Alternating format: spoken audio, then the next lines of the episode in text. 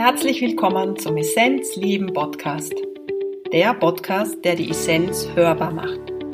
Möchtest du mehr darüber erfahren, wie du es schaffen kannst, dein volles Potenzial zu entdecken und es voller Freude zu leben, dann bist du hier richtig. Ich bin Christine und ich habe mir vorgenommen, Menschen auf ihrem Weg zur Essenz zu begleiten und ihre Essenz auch hörbar zu machen. Falls du es nämlich noch nicht wissen solltest, in dir schlummert ein großer Schatz, deine Essenz. Wer oder was bist du wirklich? Erkenne deine Essenz und lebe sie. Viel Freude beim Hören.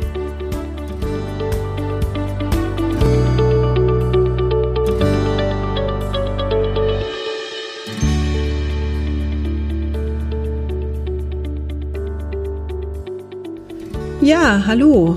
Im heutigen Essenzleben Podcast, das ist der sechste Essenzleben Podcast, darf ich Daniela Lushin Vagyali interviewen. Sie ist Indien-Expertin, Ethnologin und Reiseveranstalterin. Und wir sprechen darüber, worauf du bei einer Indienreise achten solltest, was dich in Indien erwartet, vor allem auch an Herausforderungen. Daniela erzählt über Ladakh. Ladakh ist eine Region im Norden Indiens, wo sie drei Jahre gelebt hat. Ja, weiters beschäftigen uns wir mit dem Thema Karma, aber auch mit arrangierten Hochzeiten, mit der Liebe in Indien. Daniela wird ganz persönlich über ihre Erfahrungen mit Indien erzählen. Und ja, und sie hat auch ein Buch geschrieben, einen Roman, der in Indien, in Indien spielt. Ich freue mich drauf.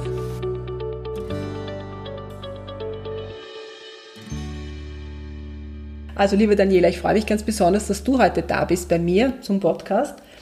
Die Daniela ist Ethnologin, aber nicht nur das, sondern sie ist, ich würde sagen, Expertin für Nordindien, weil sie leitet ein Reisebüro. Mhm. Ist es okay, wenn ich dich so ein bisschen vorstelle im Vorfeld? Ja, klar. Und ähm, die Daniela hat äh, Ethnologie studiert, ist dann aufgrund vom Studium nach Indien, nach Nordindien, nach, nach Ladakh, Ladakh, genau, und hat dort einen Mann kennengelernt, hat sich verliebt, den Dashi. Genau. Und hat dann gemeinsam ein Reisebüro mit dem Dashi gegründet. Ja, hat drei Kinder. Und was so spannend ist und was die Daniela und mich so stark verbindet, ist, dass wir beide einen sehr starken Zugang zu Indien haben. Wir kennen uns über eine Ayurveda-Ausbildung und bei Daniela ist es eher der, der Norden von Indien. Genau, die Himalaya-Region. Genau. Und bei mir ist es der Süden. Und äh, was uns im Endeffekt in den letzten Monaten noch näher gebracht hat, sage ich jetzt mal, ist, wir haben gemeinsam eine Reise organisiert. Also mhm. organisiert hat es eigentlich die Daniela, würde ich sagen. Aber ich darf eine Reise von ihr begleiten nach Indien mit dem Thema Palmbar-Bibliothek, Ayurveda und Yoga. Mhm. Und so haben wir uns gedacht, es wäre mal ganz interessant, ein bisschen über Indien zu sprechen und wie es so ist, wenn man nach Indien reisen möchte, worauf man vielleicht aufpassen darf oder vielleicht was sind so auch Tools, ja, sage ich jetzt mal, die man so im Hinterkopf behalten sollte, wenn man nach Indien geht, wie man an die ganze Sache rangeht. Mhm. Ja? Äh, Daniela, vielleicht fangen wir mal so an. Ich meine, ich bin ja wie gesagt eher so die Individualreisende in Indien und eher so im ja, Mittelindien, Südindien unterwegs. Du bist im Norden unterwegs. Was fällt denn dir so ein, wenn wir daran denken, wir fahren jetzt das erste Mal nach Indien. Worauf sollte man sich da, ich sage es jetzt mal unter Anführungszeichen, gefasst machen? Was kann einem so erwarten? Was erwartet denn in Indien mhm. als Reisender? Mhm. Ja, also wenn man noch nicht so bedarft im Reisen ist, also in äh, Asien, dann erschlägt einem Indien im ersten Moment vielleicht mal. Also man landet ja in, in großen Städten, in Delhi, in Bombay, in Kalkutta. Mhm. Und im ersten Moment ist man erschlagen. Ja? Das heißt, man hat halt eine Vielzahl an Gerüchen, an, an Lautstärke, ein, einfach so viele Menschen auf äh, kleinem Platz zusammen. Ja, ja, das ist definitiv so. Und ähm, also gerade im Norden, also, in, in, also jetzt nicht in, im Himalaya, aber in den nordindischen Bundesstaaten ist es eben auch so, dass die Menschen sehr, sehr geschäftstüchtig sind und sehr schnell in dir als weiß, weißen Gast im Land ähm, eben auch ein bisschen ihren Vorteil sehen. Das ist ja? definitiv so. Und das muss man ähm, lernen zu verstehen. Und ähm, man lernt in Indien langsam ein Gespür dafür zu bekommen, aber es braucht eben auch seine Zeit. Das stimmt sicher. Ja. Ich kann mich auch gut erinnern, so das war meine, ja, ich weiß nicht, war schon, glaube ich, meine zweite oder dritte Indienreise. Und da bin ich bei der Autorikscha sowas von übers Ohr gehauen worden. Ja? Mhm. Weil wer schon einmal im Asien war, weiß, das kennt diese Autorikschas. Ne? Ja. Wer noch nicht war, das sind diese kleinen gelben Dinger, entweder mit Motor oder jemand sitzt vorne und fährt mit dem Fahrrad. Und viele haben so Taxometer. Die Motorisierten haben so Taxometer, das heißt wie bei uns, die, die rechnen mhm. die Zeit mit. Manchmal sind die aber auch natürlich ja, also manipuliert. Ja. Und der hat mir im Vorfeld schon gesagt, na, auf keinen Fall Taxometer, sondern halt so gefeilscht. Und ich hatte das Ding war, ich hatte da, ich musste wirklich, zu dem Zeitpunkt musste ich zu einem Arzt, also zum Ayurveda-Arzt, weil ich habe dort meine Praxis gemacht und ich, wir haben uns einen Termin ausgemacht und ich habe gewusst, ich muss dort sein, also ich hatte keine Chance. Und der hat mich, ich glaube, der hat das Zehnfache verlangt, das wusste ich aber das dann mhm. hinterher, von dem, was ich eigentlich hätte zahlen sollen. Ja. ja. Und das macht dann, meine, wer mich kennt, weiß, dass meine Liebe zu Indien sehr, sehr groß ist. Aber das macht dann manchmal den Alltag so ein bisschen, ja, wie soll man sagen? Naja, es ist, ich würde sagen, man lernt, dass man trotz diesen Dingen relaxed bleibt. Weil was man in Indien mhm. lernt, ja. ist, dass man trotz diesen Dingen ja. relaxed bleibt, ja. Genau und dass man geduldig bleibt. Geduld? Ja. Also Geduld ist die größte Lektion, die ich in Indien gelernt habe, weil es läuft nichts am Schnürchen. Ja? Also es braucht seine Zeit und äh, man muss damit. Man kann nicht wie in Österreich laufen. Nein, das, das muss man lernen. Nicht. Und was Sie auch haben, ist, wenn Sie sagen, ähm, ja, ja, das funktioniert schon und ja, ja, ich komme genau. um 15 Uhr oder 15 Uhr ja. sagen Sie nicht, um 3 Uhr am Nachmittag zum Beispiel, dann kannst du dir sicher sein, dass die erst um halb vier dort sein werden mhm. und dass sie vielleicht auch nicht kommen. Ja, also äh, ja, und das ist die Schwierigkeit, glaube ich, auch so zu vertrauen oder dieses Vertrauen zu lernen. Wem kann ich vertrauen? Genau.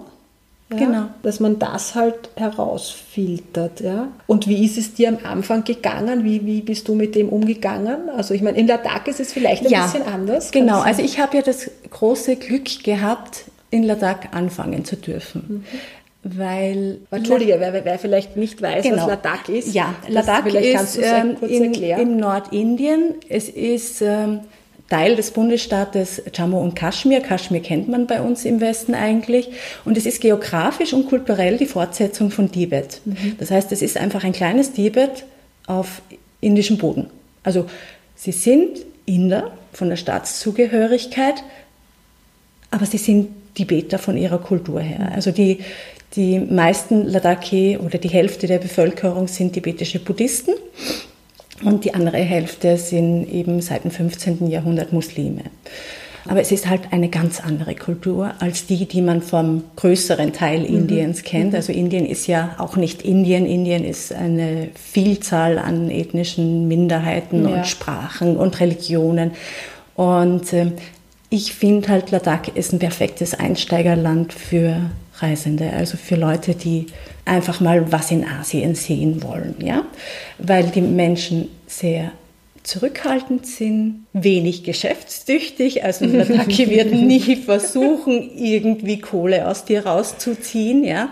Also es, es gibt inzwischen schon in Leh in der Hauptstadt ein paar geschäftstüchtigere Ladakhi, aber an und für sich, das sind Land Landwirte, ja, also die haben diesen orientalischen Geschäftssinn wie die Leute in Delhi nicht, ja, oder die Rajasthani, ja, also das ist was anderes. Und ähm, ich glaube, gerade wir Österreicher, die wir eben auch sehr verbunden mit den Bergen sind, fühlen sich einfach mhm. sehr, sehr wohl in einem Land, wo die Menschen mhm. trotz ihrer kulturellen äh, Unterschiede sehr, sehr ähnlich mhm. zu uns sind in unserem Denken und ähm, in einer gewissen Distanz zueinander, die aber nicht unhöflich ist und die trotzdem sehr, sehr freundlich ist. Ja? Also ich habe diese Distanz am Anfang sehr geschätzt, weil mich diese extreme Nähe in Indien anfangs sehr abgeschreckt ich hat. Weiß, ja, ja? Also das, das, da hat man sich überwältigt gefühlt. Ja. Also das ist einfach zu viel gewesen. Jeder will etwas von dir.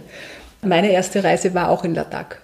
War ah, auch nach Ladakh. Okay. Ja. Mhm, mhm. Das war Delhi und dann eine Zeit in Delhi ein paar Tage und mhm. dann in Ladakh. Mhm. Also es war auch mein Einstieg. Ah, aber mir ist es auch genauso gegangen. Ja? ja. Und ich Ich kann mich auch gut erinnern, was auch so ein einschneidendes Erlebnis für mich war. Es gab vor, hm, wann war das? Ich glaube, von vor zwei Jahren oder was letztes Jahr, wo diese Geldkrise war. Nein, es war im November, war letztes Jahr, glaube ich sogar. Äh, du meinst, äh, wo sie diese, die, die Rupienscheine Richtig. eingezogen haben, ja, die, glaube, die, die 2016. das ist schon länger her. Das war 2016. Genau, war genau. November dort. Oder war es Ende 2015? Und 2016 Richtig, hat sich das voll niedergeschlagen. Richtig, genau, ja. genau. Und ich kam zu diesem Zeitpunkt, genau wo dieser Crash war, bin mhm. ich nach Indien geflogen. Das heißt, man konnte kaum Geld abheben, also ganz mhm. wenig Rupien. Die äh, ATMs, also die Geldautomaten, waren kaum befüllt mhm. und du konntest immer nur einen limitierten Betrag ab heben. Also es war wirklich schwierig. Und die, wenn mal wo Geld drinnen war, sind die Leute in der Schlange Stunden genau. vor dem Geldautomaten ja. gestanden. Zu dem Zeitpunkt war ich in Indien. Schön. Ja, auch eine Herausforderung.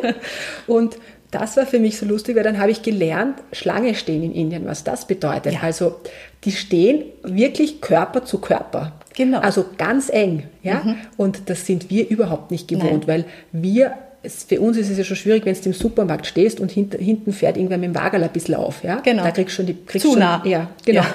Und das war für mich auch lustig, weil ja sonst sind die Inder ja nicht so, wie soll ich sagen, Brüde oder der genau. Körper ist halt irgendwie so ihrs und dann ja. stehen die da wirklich ganz eng, ja, mhm. weil ja einfach in dem Land so unglaublich viele Menschen sind und ich glaube, das hängt mit dem auch zusammen. Ja, ja.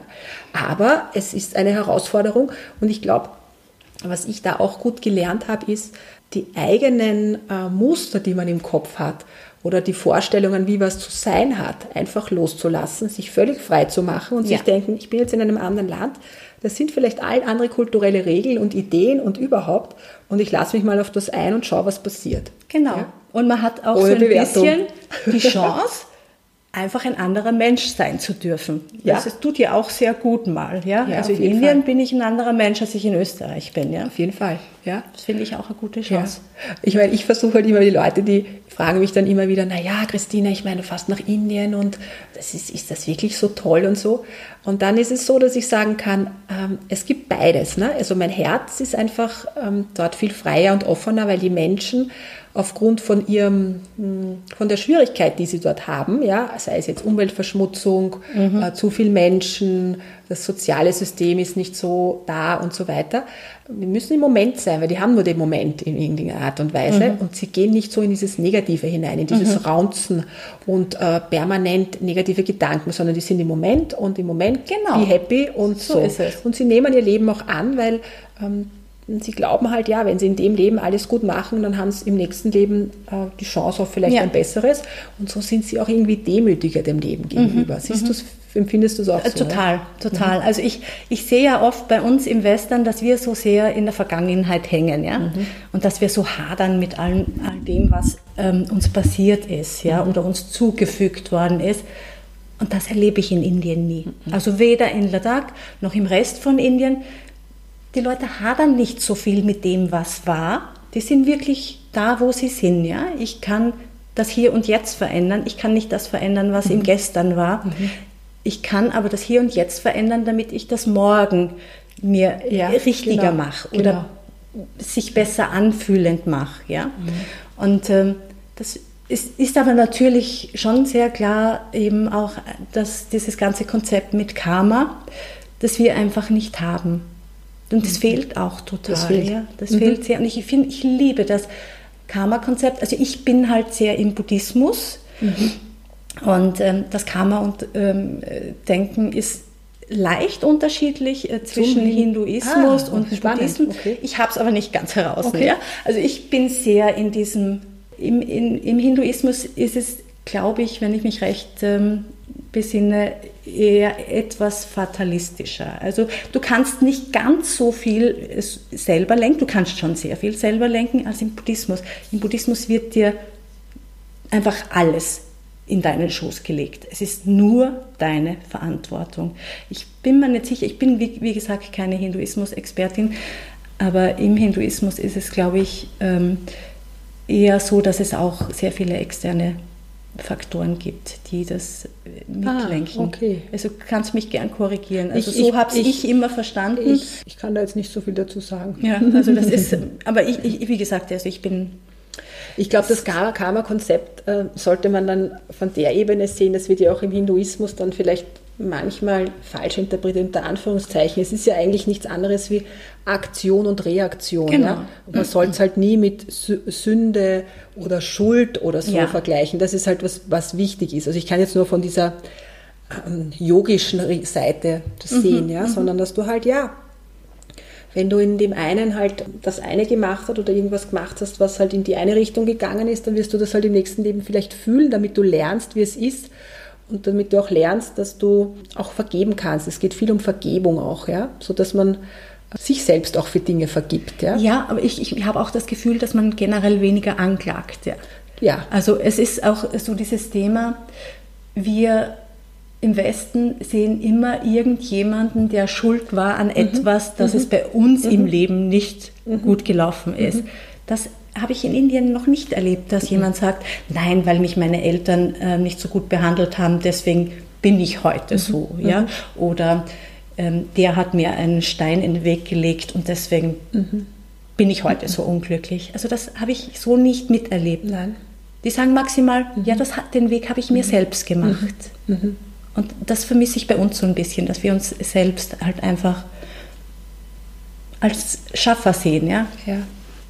Ja, das ist eine schöne Aussage. Mhm. Ja, Daniela, was mir ja. auch wichtig wäre, ist, ähm, du hast doch, ich glaube, drei Jahre waren es, die du in Ladakh gelebt ja, hast. Ladakh ist nicht ja. gleich Indien. Also Ladakh genau. gehört zu Indien, aber auch ich fühle so, dass es halt sehr, sehr anders ist als das restliche Indien, ja. Und das restliche Indien ist nochmal, also weißt du, unterteilt sich auch wieder, ja. Mhm. Aber trotzdem, weil du ja eben aufgrund von deinem ähm, Gesar Travel äh, Reisebüro oder Reiseveranstalter, der du ja bist, sehr viel Erfahrung hast mit Indien. Wie fühlt sich oder wie hat es sich für dich angefühlt, als Frau in Indien zu leben? Äh, wie siehst du so ein bisschen die Position der Frau in Indien? Ja? Mhm. Ähm, du hast es eh selbst schon gesagt, es ist ein Unterschied zwischen Ladakh und dem Rest Indiens, wobei der Rest Indiens mhm. auch nicht der Rest Indien mhm. ist, ähm, also nicht eine Sache. Die ladakhische Familie, in die ich hineingeheiratet habe, ist eine buddhistische und äh, da ist dieser Geschlechterunterschied nicht so zu spüren wie in den klassischen indischen Familien. Also die Frau hat eine relativ starke Position, ist auch sehr, sehr häufig mit Kindern berufstätig, ähm, hat sehr viel zu sagen. Oft ist es auch so, dass der Mann wirklich unter der Pantoffel der Frau steht und die Frau die Hosen anhat und er den Haushalt quasi nur nach außen hin so vertritt.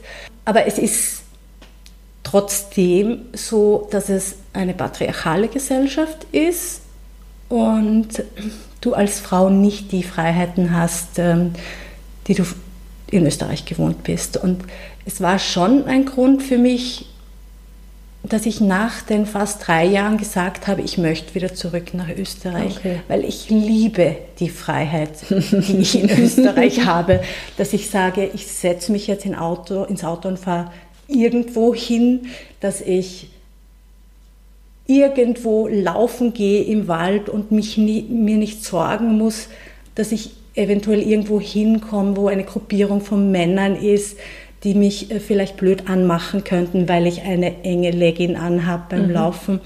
Ja, das war schon immer mehr ein Thema für mich. Also du mhm. bist halt als Frau eher im oder ums Haus herum. Ja? Also es wäre auch schwer gewesen für das Ansehen meines Mannes, wenn ich beispielsweise mich mit Männern auf einen Kaffee getroffen hätte weil dann wäre gequatscht äh, mhm. worden. Ja? Und äh, das ist aber etwas, diese Freiheit mag ich mir nicht dauerhaft mhm. nehmen lassen, weil ich finde es auch schön oder natürlich mit, mit Männern befreundet zu sein, ohne dass ähm, da irgendeine mhm. sexuelle oder erotische Schiene läuft. Ja? Und das ist in Ladakh und in ganz Indien einfach recht schwer. Das ist ganz schwer. Das also ist total schwer. Ich kann auch, ich habe eine Freundin, die ist ähm, verheiratet, ist eine arrangierte Hochzeit mhm. gewesen, ist in meinem Alter, also Mitte 40. Eine gute Ehe im Grunde, ja, auch ein Kind.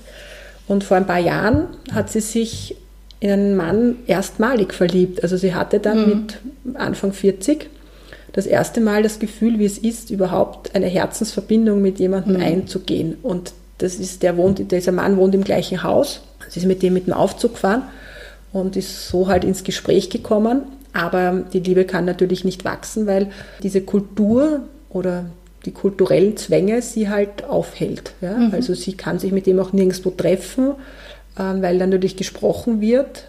Würde für sie bedeuten, wenn sie sich für den Mann entscheidet, würde das bedeuten, dass die Familie mit ihr bricht. Ja? ja. Und das macht sie einfach nicht. Mhm. Und das ist einfach, weil die Ehe als ein Projekt gesehen wird und ja. nicht wie bei uns. Und ich weiß aber auch, ich kann jetzt nicht sagen, weißt du, was ist besser, was ist schlechter, das steht mir auch nicht zu, das zu bewerten, denn bei uns werden auch Ehen geschieden und dort werden jetzt mittlerweile auch immer mehr Ehen geschieden. Aber was ich halt einfach glaube ist, unser Weg ist übers Herz, ja. Mhm. Und also ich meine, das ist halt auch mein Zugang, weil ich, ja, so, das ist halt ja, ja. übers Fühlen und übers mhm. Herz und ich glaube, dass wir uns schon viel mehr auf das einlassen dürfen, ja, ähm, dass wir äh, unserem Herz vertrauen sollen ja. und nicht dem Verstand. Und eine äh, arrangierte Hochzeit mit ja, ist im Normalfall eine Verstandesgeschichte, würde ich sagen. Ja, und ich habe in Indien auch gelernt, was der Vorteil einer arrangierten Ehe ist. Man gibt die Verantwortung für die Wahl des Partners ab. Und wenn die Ehe nicht funktioniert, bist du selbst nicht dran schuld. Ja? Aha, also okay. für Frauen so ist es auf gewisse Art und Weise auch ein Schutz. Ähm, die Eltern wählen für dich einen Ehepartner aus. Wenn der Ehepartner jetzt dich schlägt oder Alkoholiker ist oder was auch immer für Dinge macht, du bist nicht schuld. Du kannst auch leichter wieder raus und äh, zurück zur Familie als Frau, mhm. Wenn so gravierende Dinge passieren, mhm. weil es nicht deine Schuld als mhm. Frau war. Und deswegen, ich habe wahnsinnig viele Frauen getroffen, die gesagt haben, ich möchte, dass meine Eltern den Partner für mich aussuchen, ja weil es halt einfach sie schützt. Ja? Wenn du dich verliebst und du heiratest einen Partner, ähm, den du dir selbst ausgesucht hast, sagen die, können die Eltern natürlich gut sagen, ja, du wolltest das den war deine Entscheidung. Ja, das war deine mhm. Entscheidung. Mhm. Ich meine, was ich jetzt so mitkriege in, den, äh, in der jüngeren Generation, also ich sage jetzt so von den 25 bis oder 20 bis 30-Jährigen, da entscheiden die Eltern ja nicht, also es kommt auf die Klasse an, ja, also mhm. welche Schicht es ist, aber ich sage jetzt einmal so Mittelklasse, dort, wo ich mich halt so bewegt habe, in der Zeit, wo ich in Indien war oder auch jetzt bin, ähm, da machen die das einfach übers Internet. Das heißt, es gibt so mhm. Portale, genau. sie stellen sich rein und kommen dann in Kontakt und wenn sie sich gefallen, dann geht es in nächster Instanz zu den Eltern und dann sind die Eltern involviert, wenn die auch einverstanden sind mhm. und so, dann geht es weiter. Mhm. Und ja, die, und die haben auch Sex vor der Ehe, ja. Also ja, das war ja. für mich auch so die Frage, ja. naja, wie ist denn das, ähm, dürfen die das und so? Ja, ja, also das ist, das machen die. Genau. Und die genau. Jungen, die wollen das auch ausprobieren vorher, dass sie wissen, ob das auch für sie so passt, ja. Also es ist auch, glaube ich, das Bild, das nach außen gezeigt wird, ist anders als das, was gelebt wird. Es ist halt nur eines, weil es ist halt, wie du sagst, es ist so eine Klassen- und, und Schichtsache. Genau. Also genau. das, was jetzt, glaube ich, eher kommen, ist es eben so diese Mischform, dass man sagt, ja, ich verliebe mich, aber ich hole mir trotzdem das Okay der Eltern. Wären die Eltern mhm. total dagegen, wackelst du in deiner Entscheidung. Ich, ja, ja, ja, ja, das ist mit Sicherheit so. Mhm. Aber es hat mich auch beschäftigt. Also ich muss schon natürlich so sagen, hat mich auch in der Zeit in Indien beschäftigt, denn ich hatte ein lustiges Erlebnis und das, das muss ich erzählen, um zu zeigen, wie dieser kulturelle Unterschied ist bei Anbahnungsgeschichten. Ja? So. Ja. Und ich habe einen äh, befreundeten Arzt in Indien, einen sehr jungen, er ist mittlerweile verheiratet, aber zu dem Zeitpunkt war er noch nicht verheiratet und eigentlich mein Lehrer auch. Und wir haben am Wochenende, habe ich immer gelernt zu Hause. Ich durfte ihm immer auch Fragen stellen, wenn ich halt irgendwie Ayurveda-technisch Fragen hatte. Mhm. Dann hat, war einmal irgendwie am Vormittag, habe ich ihm irgendwie was geschrieben und er hat mir zurückgeschrieben, ja, so die Antwort und so und did you have food oder did you have uh, lunch or breakfast oder so. Und ich mhm. dachte mir, aha, okay, der schreibt mir das jetzt so und ja, will der mich zum Essen einladen? So, das war so. Hm. Mhm. Und habe dann geschrieben, na, also ich habe jetzt noch nichts gegessen oder so, aber ich würde mich freuen, wir könnten gerne gemeinsam essen gehen. Ja? Mhm. Woraufhin er eine sehr, ich kann nicht mehr genau, weiß nicht mehr genau, was er zurückgeschrieben hat, aber es war auf jeden Fall so das Gespräch beendet damit. Und für mich war dann nicht ganz klar, was da los war. Mhm. Hinterher, ich habe das dann mit einer Freundin besprochen, die schon in Indien war. und die hat zu mir gesagt, du, das ist doch gang und gäbe, dass die fragen, did you have food, did you have dinner, weil Essen eben so einen hohen Stellenwert hat. Und da habe ich bemerkt, ich habe geglaubt, das ist Flirten. Ich habe geglaubt, das ist so ein bisschen ein Anbahnen, ja, und habe dann diesen kulturellen Unterschied so stark gemerkt und habe mhm. mir gedacht, ja, es ist eigentlich ganz, ganz anders. Auch wenn du so in dieses, in diesem Vorfeld dich schon annäherst, weil der in seinem Hinterkopf zwar vielleicht sein Herz irgendwie gefühlt hat, ja, weil ich wusste, dass da eine Verbindung ist, mhm. aber der hat sich schon lang für irgendeine arrangierte Hochzeit, weil der ist ja, arrangiert verheiratet worden, mhm. ja, entschieden. Also auch in diesen Anbahnungsgeschichten ist es so anders als bei uns, ja, ja. Äh, dass man dann wirklich aufpassen muss. Ja. ja. Der wollte einfach freundlich sein und die rhetorische Frage stellen, did you have food, ja. Mhm. Und ich habe geglaubt, er will mit mir essen gehen. Also ja, ja. das ist so anders. Ja. Und deswegen braucht man einfach auch seine Zeit, wenn man nach Indien kommt, dass man da erst reinkommt. Also das, das darin sehe ich ja auch ein bisschen meine Aufgabe als Reiseveranstalterin, den Leuten diese Dinge ein bisschen abzunehmen. Ja? Also diese Anbahnungsversuche jetzt nicht, das ist auf einem sehr persönlichen Level. Aber du hast als erwachsener westlicher Mensch oft nur drei Wochen Zeit. Mhm. Mhm. Und drei Wochen brauchst du oft, um in ein Land reinzukommen. Ja? Und da sehe, ich meine Aufgabe eben als Sorgenabnehmerin. Ja? ja? Das heißt, ich bereite das für dich so vor, dass Indien für dich leichter wird, ja? dass du es schneller verträgst, weil die meisten unserer Touren, äh, Touren sind eben geführt. Das mhm. heißt, du hast jedem einen Mittler dabei, mhm. einen Guide, der zwischen deiner mhm. und seiner Kultur steht und dich da sanft einführt. Ja. Das hat natürlich einen großen Vorteil. Auf jeden Fall. Kannst du uns, also ich, mich, was mich interessieren würde oder was vielleicht auch diejenigen interessiert, die jetzt zuhören, was bietet ihr genau an? Also wenn man sich jetzt für eine Indienreise interessiert mhm. und vielleicht auch für ähm, eure Reiseagentur, äh, was bietet ihr an? Mhm. Also ich habe lange Zeit im Scherz gesagt, wir machen alles, was erlaubt ist. also nein, ähm, meine Liebe gilt dem Maßschneidern. Ja? Also wir haben Gruppenreisen mit äh, fixen Terminen, ähm, die sich auf den Himalaya fokussieren, die äh, meistens Trekking, Wanderreisen und auch Expeditionen sind. Ähm, wir haben aber eben auch Reisen, die ähm, Ayurveda und Yoga umfassen, wie eben die, die beiden Reisen, die wir nächstes Jahr mit dir eben haben. Ähm, wir haben auch Fotografietouren und so weiter. Aber meine Liebe gilt dem Marschneiden. Das heißt, es kommen Menschen äh, zu mir, beziehungsweise richten sich an mich, meistens eben per Mail, die sagen, ich habe drei Wochen zur Verfügung, ich komme mit meinem Freund, äh, mit meiner Familie, ähm, ich interessiere mich für das, das, das, möchte das, das, das zumindest sehen ähm, möchte diese und jene Aktivität machen, was kannst du mir machen? Und dann kann ich bauen. Und ich baue gern und ich bin eine begeisterte Planerin, ja. Und ähm, da bin ich dann in meinem Element, dass ich das versuche eben dann sehr schön zusammenzubauen, dass sich ein schönes rundes Bild ergibt. Und ähm, ja, hoffe dann, dass das quasi die, der, der schönste Urlaub ihres Lebens wird. Ja? Also ich verkaufe ja schöne Zeit im Prinzip. Und es ist für mich das Bereicherndste und Schönste, wenn Leute mir im Nachhinein schreiben, es war so toll. Hm, schön. Weil du, du hast eben nur fünf Wochen Urlaub gesamt im Jahr. Und viele Menschen packen da in diese fünf Wochen einfach wahnsinnig viel Hoffnung rein. Ja? Also Sie wollen in diesen fünf Wochen was erleben, was sich vom Alltag abhebt. Sie wollen die Sorgen hinter sich lassen. Sie wollen einfach nur Schönes in sich aufnehmen. Und wenn ich das schaffe, dann ist es für mich das Schönste überhaupt. Ja, das klingt super schön. Ja.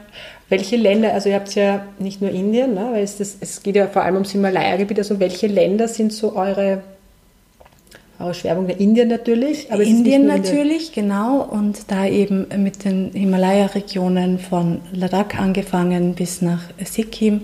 Dann machen wir seit Jahren auch sehr, sehr viel in Bhutan. Ähm, wir haben sich im letzten Jahr aber begonnen, auch außerhalb dieser Region auszudehnen. Und gehen jetzt sehr stark in die Richtung Zentralasien, weil als Ethnologin waren für mich diese nomadischen Kulturen immer ein sehr großes Thema. Und wir haben jetzt im letzten Jahr eben, beziehungsweise heuer, die Mongolei und Kirgistan dazu genommen. Ähm, ja, Sri Lanka haben wir auch schon seit ein, ein paar Jahren jetzt mit dem Programm. Ja, wobei die, meine, unsere Liebe gilt immer mehr, so ein bisschen den Regionen, wo man gut wandern kann, wo man ja. halt quasi die Natur in sich aufnehmen mhm. kann. Also das kann man in Sri Lanka auch, ist aber ist eher anders. eine klassische, mhm. keine so klassische Wanderdestination. Mhm. mhm. Ist auch vom Klima anders. Ne? Genau, es ist natürlich ein Unterschied, ob du in einer trockenen äh, Region wanderst oder ob du in einer sehr feucht heißen Region wanderst. Ja. Was ich aber nicht unspannend finde ja, in Sri Lanka Fall. oder in Kerala. Ähm, das kann man auch dort sehr gut, mhm. das Wandern. Und es hat auch was sehr Reinigendes, wenn man während dem Gehen einfach sehr viel schwitzt. Wer es mag. Also, also ich, ich, je älter ich werde, desto äh, angenehmer finde ich das dann zwischendrin auch mal, ja. Daniela, du hast auch ein Buch geschrieben. Ja. Das möchte ich auch noch erwähnen, weil das ähm, hat mich fasziniert, weil ich wusste das eine Zeit lang gar nicht. Kannst du uns über das Buch was erzählen? Ja. Na, es, es, ich, ich habe ja schon seit meiner Kindheit eine sehr kreative Ader, ähm, habe sie aber lange Zeit nicht sehr ausgelebt. Und ich habe natürlich aufgrund äh, meines Studiums immer wieder schreiben müssen und habe mich aber in diesem wissenschaftlichen Schreiben sehr im Korsett gefühlt und dann im Lauf der Zeit, in, mit, mit, den Jahren in Ladakh haben viele Leute immer gefragt, warum schreibst du keinen, keinen Reiseführer über Ladakh?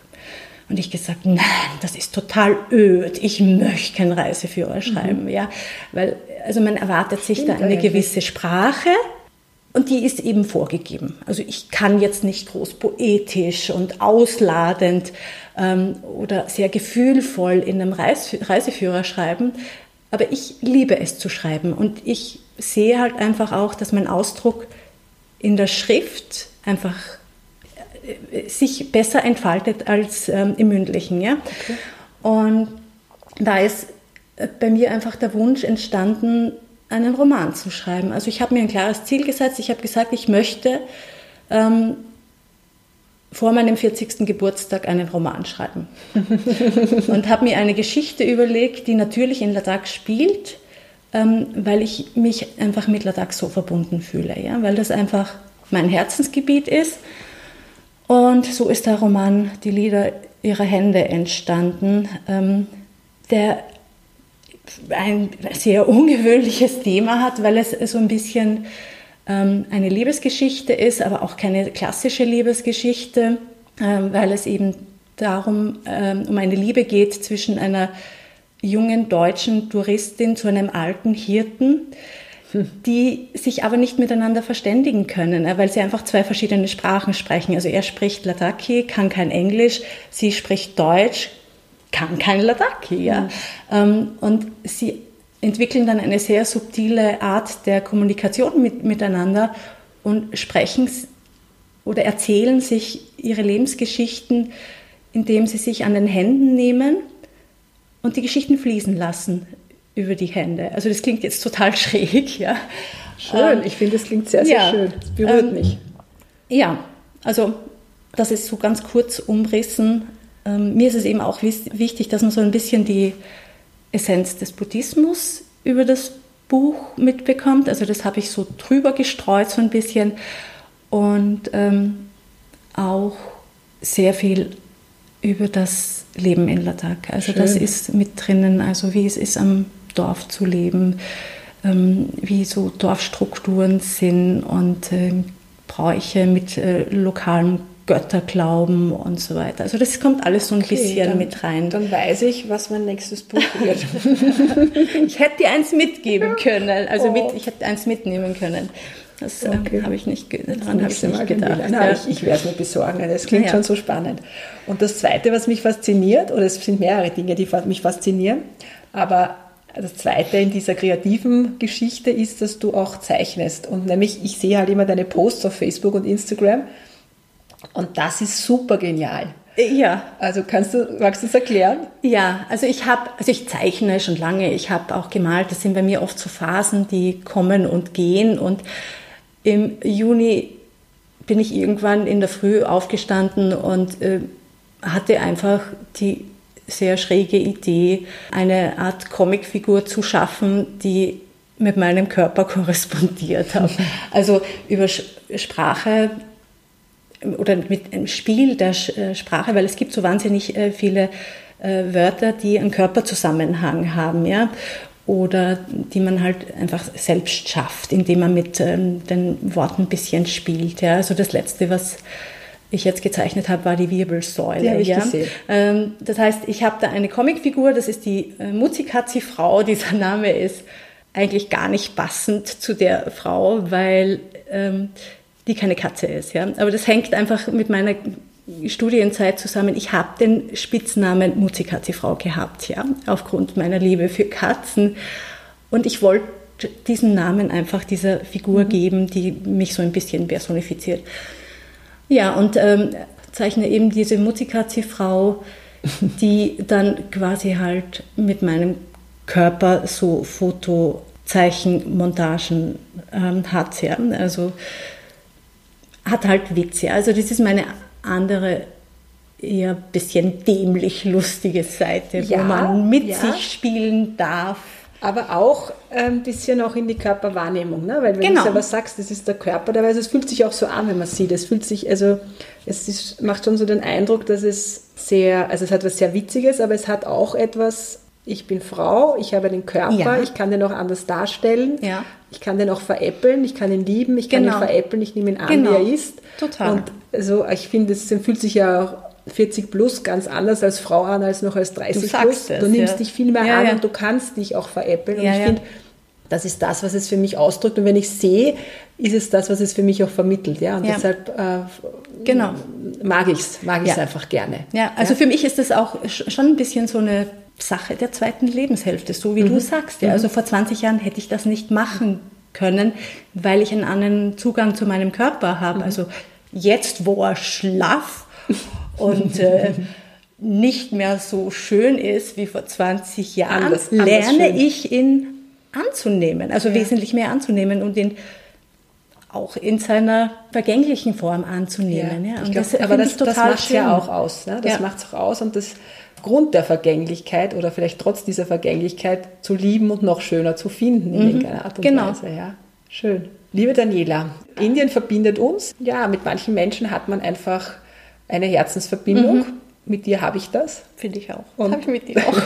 dafür bin ich dankbar und ja, danke für das Gespräch und dass, dass mhm. du einfach auch hergekommen bist. Ja, danke, danke Daniela. fürs mit mir reden.